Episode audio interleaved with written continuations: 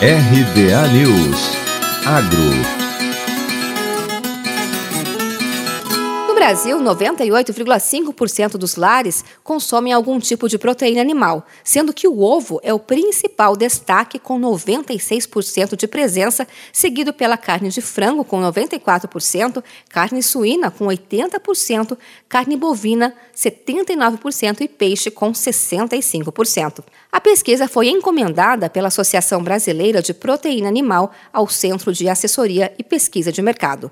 A pesquisa foi realizada entre novembro do ano passado e fevereiro deste ano, com 2.500 entrevistas em 113 cidades pelo país. De acordo com a pesquisa, 47% dos entrevistados informaram consumir ovos todos os dias.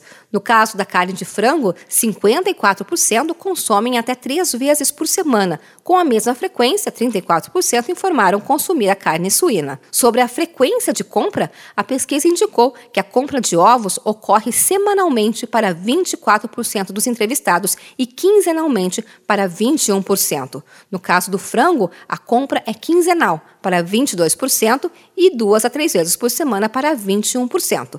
No caso da carne suína, 24% preferem realizar a compra com frequência mensal. E essas compras ocorrem predominantemente em supermercados e hipermercados, seja para carne de frango, carne suína e ovos. Em segundo lugar, o açougue é o principal ponto de compra para aves e suínos. Para os ovos, o mercado de bairro é a preferência.